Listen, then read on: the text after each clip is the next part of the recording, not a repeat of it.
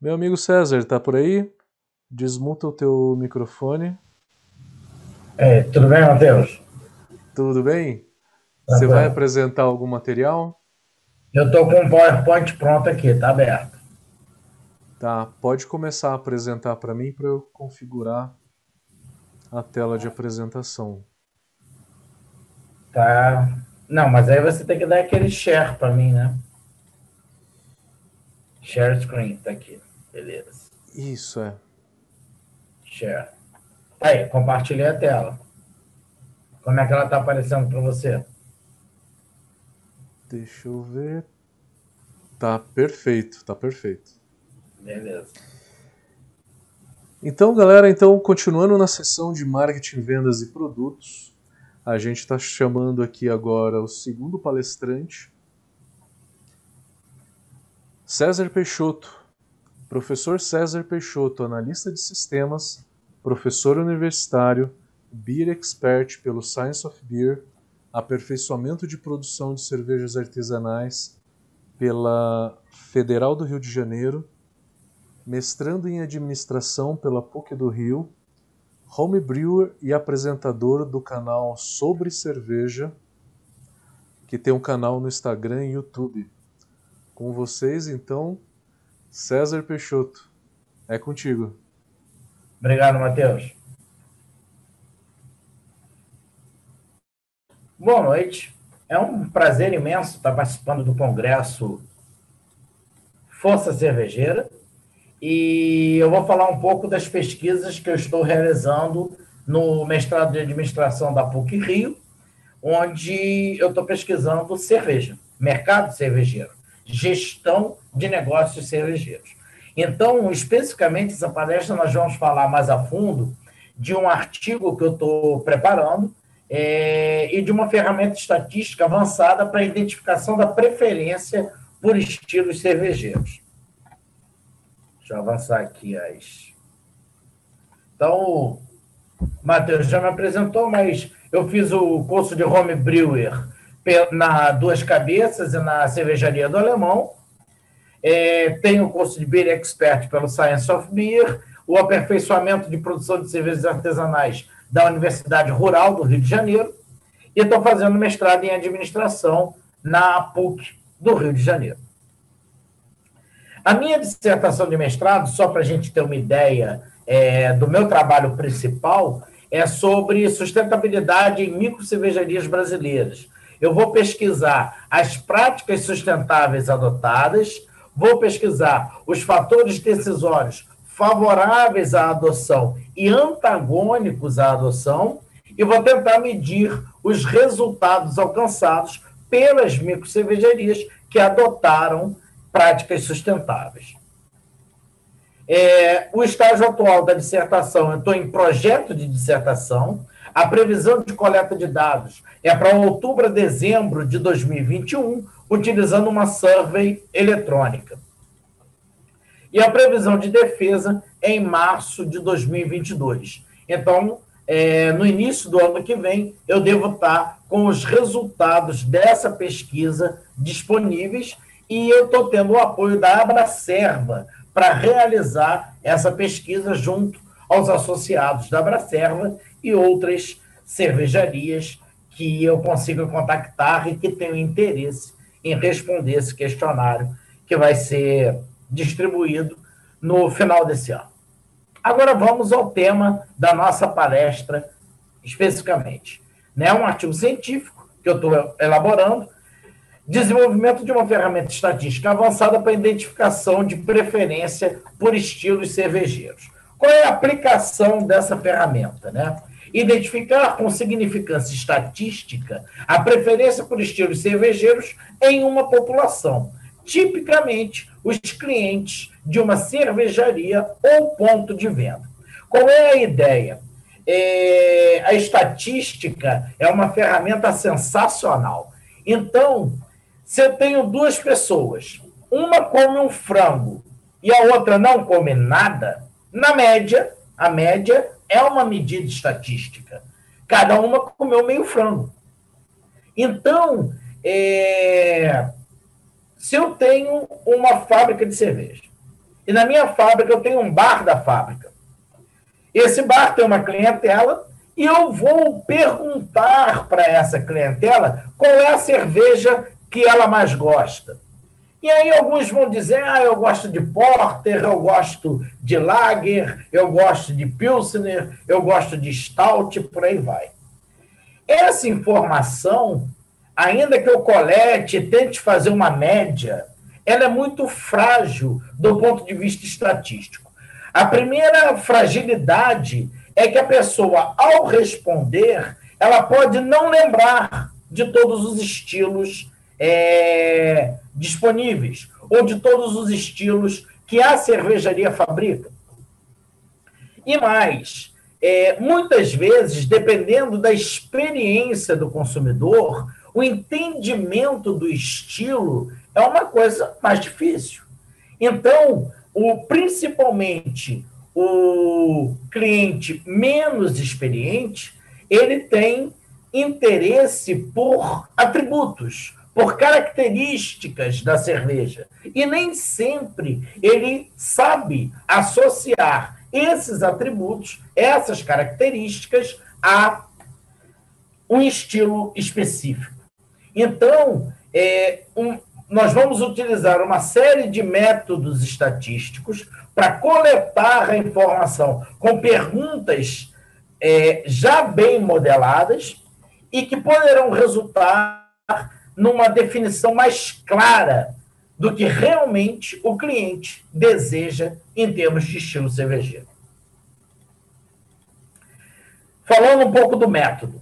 É, nós vamos utilizar um projeto fatorial fracionado, é uma ferramenta estatística, para a montagem de uma survey com os atributos que definem o estilo, sob a ótica do cliente, mas com base no BJCP 2015. Se todo mundo que produz cerveja conhece o BJCP, mas o BJCP ele define os atributos de cada estilo com uma pegada mais técnica. Se eu simplesmente traduzisse o BJCP para um questionário que fosse apresentado aos clientes, qual seria a minha grande dificuldade? O cliente entenderia as perguntas? Esse é o X da questão. Então, é, outra questão também, né? O BJCP tem uma quantidade muito grande de estilos e muito grande de respostas possíveis para cada atributo. Isso daria um questionário enorme. E as pessoas não querem responder questionários grandes. Né? Ainda que respondam, as últimas perguntas tenderão a ser respondidas com menos atenção. Isso compromete a qualidade da coleta de dados. Então, o projeto fatorial fracionado, ele vai pegar aquele universo de estilos, atributos e perfis que os atributos podem assumir, definidos pelo BJCP, e reduzir, simplificar para um questionário aplicável Além disso, eu vou utilizar o meu conhecimento de consumidor de cerveja para traduzir as características mais técnicas definidas pelo BJCP em termos mais utilizados pelo cliente que consome cerveja de uma maneira geral. Nós queremos que a população alcançada seja de todos os clientes do bar da fábrica ou de um ponto de venda cervejeiro. Não apenas os experientes, não apenas aqueles que têm conhecimento do universo cervejeiro. A aplicação da survey, aí eu me enrolo aqui com o zoom, pronto. A aplicação da survey será feita é, aos clientes de uma cervejaria em particular para produzir o artigo. Então, eu não, apesar da survey ser uma ferramenta quantitativa, o artigo científico terá uma aplicação qualitativa. Eu vou entrevistar os clientes de apenas uma cervejaria para produzir o artigo. Isso permitirá validar a ferramenta, validar a survey e, dessa forma, fazer ajustes que possam ser necessários para torná-la mais precisa. Uma vez definida essa ferramenta, ela poderá ser aplicada a qualquer cervejaria ou a qualquer ponto de venda. Ainda com o método, depois que eu tiver as respostas, eu vou utilizar uma análise conjunta, que é outro método estatístico avançado, para construir a função de utilidade de cada atributo a partir das respostas da survey. Então, eu vou ter atributos como é, aroma de lúpulo, aroma de malte. E aí, eu terei como desenvolver uma equação que me diz quanto que o atributo aroma de lúpulo contribui para a preferência de estilo daquela amostra populacional. Quanto que o atributo aroma de malte contribui para a escolha de estilo dentro daquela amostra populacional. Então é isso que a gente pretende alcançar utilizando a análise conjunta. Depois, utilizaremos uma análise de cluster, que é outra ferramenta estatística, para identificar os estilos preferidos pelos clientes e relacioná-los com o perfil do cliente. A survey, além de ter as, os atributos que definem os estilos cervejeiros, ela terá perguntas demográficas, como gênero, masculino e feminino, como idade, e uma pergunta que é muito importante: experiência de consumo. Há quanto tempo aquele respondente consome cerveja artesanal? Isso é muito importante para a gente poder é, organizar as respostas em clusters e ter um melhor entendimento dos dados coletados. No estágio atual, eu estou no levantamento dos atributos por estilo no BJCP e a simplificação orientada pela ótica do cliente. Assim que eu terminar essa fase, eu vou realizar o projeto fatorial fracionado para reduzir a quantidade de atributos e perfis e começar o desenvolvimento da survey. A previsão de coleta de dados é para julho de 2021 e a previsão de conclusão do artigo é setembro de 2021. Então, ainda este ano, teremos esse artigo concluído, a ferramenta de coleta de dados validada por uma aplicação prática e estará à disposição do público para nós podermos utilizar em outras cervejarias e pontos de venda. A aplicação para a cervejaria, orientar a produção para os estilos preferidos pelos clientes da cervejaria. É uma análise local, focada no cliente do bar da fábrica ou do bar exclusivo da marca. Qual é a cervejaria que já não se deparou com aquele dilema de produzir X litros de stout, colocar plugada no bar da fábrica e no final de semana, no meio do final de semana, na metade da noite de sábado, a Stout acabou. Então, é, qual é a ideia dessa ferramenta? É dar mais subsídio à cervejaria para planejar a sua produção. Os clientes que frequentam o bar da minha fábrica, ou os clientes que, que frequentam o meu bar, que eu tenho em algum ponto de venda, eles, eles estão procurando qual estilo? Qual é o estilo mais desejado pelos meus clientes? E aí eu vou focar a minha produção nessa hierarquização dos estilos. Mais uma coisa, não é uma definição eterna, é uma pesquisa recorrente. Se nós fizermos esta pesquisa em uma determinada cervejaria, num prazo máximo de seis meses, é recomendado refazer a pesquisa, porque o perfil dos clientes evolui. Então, isso poderá mudar essa dinâmica de desejo pelos estilos produzidos. Além da aplicação junto às cervejarias, nós temos a aplicação junto aos pontos de venda. Então, tem um bar especializado em cervejas artesanais que tem, que compra de vários fornecedores, várias cervejas de vários estilos. Quais os estilos que ele deve enfatizar nas suas compras? Aqueles que o seu público deseja consumir. Então, orientar as compras em função dos estilos preferidos pelos clientes dos pontos de venda. Muito bem. É, eu queria saber com o Matheus, ele está nos acompanhando. Matheus, é, não, a, a, a, pesquisa é bem, bem tranquila, a gente já está fechando a apresentação. E aí eu queria saber se vai ter alguma ferramenta de perguntas e tal, se o pessoal vai usar o chat, como é que a gente pode abrir para perguntas?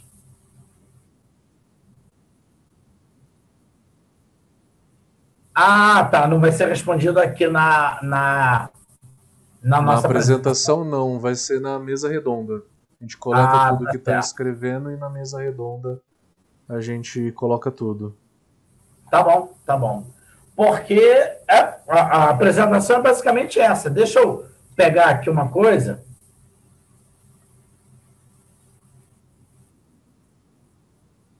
Uhum. Então, só para dar uma. Já que a gente tem mais tempo, eu estava aqui sendo bem dinâmico para a gente não comprometer o cronograma, né? Então, vamos lá. Vou voltar na questão lá do, da dissertação, porque o que acontece? Nós temos inúmeras cervejarias acompanhando a apresentação, então é do meu total interesse o contato com vocês, que eu farei com o auxílio da Abracerva, mas também farei diretamente. Então, tem, tem o meu e-mail aqui embaixo, né? progsobrecerveja.gmail.com E quem tiver interessado, quem já, já é, tem práticas sustentáveis e está interessado em participar dessa pesquisa que eu estou elaborando para a minha dissertação, quiser entrar em contato antecipadamente, pode usar o e-mail ou pode até usar o direct do Instagram. Meu Instagram é CésarPXTF1. Então, pode mandar um direct pelo Instagram ou pode mandar um e-mail para progsobrecerveja.gmail.com para nós fazermos contato. A sustentabilidade, a visão de sustentabilidade que eu vou utilizar na minha dissertação ela se baseia no modelo chamado Triple Bottom Line. O Triple Bottom Line é um modelo que busca a harmonia entre três dimensões: a dimensão econômica, a dimensão social e a dimensão ambiental. Então, as práticas sustentáveis que eu estou procurando encontrar nas cervejarias, elas podem estar em qualquer uma dessas dimensões. Certamente, as mais conhecidas são as práticas ambientais, visando a sustentabilidade do ponto de vista, por exemplo, do uso da água, do uso da energia, é, do tratamento dos resíduos. Então, são práticas com impacto ambiental. Porém, essas mesmas práticas, elas têm impacto econômico. Se eu consigo captar água de chuva e utilizo essa água na minha planta cervejeira, eu reduzo os meus custos. Então, é uma prática sustentável que tem impacto ambiental e econômico. Se eu é, utilizo energia solar e reduzo o meu consumo de energia elétrica, o Brasil ele tem uma grande vantagem que ele tem uma matriz energética já renovável, né? Somos fortemente usuários de energia elétrica.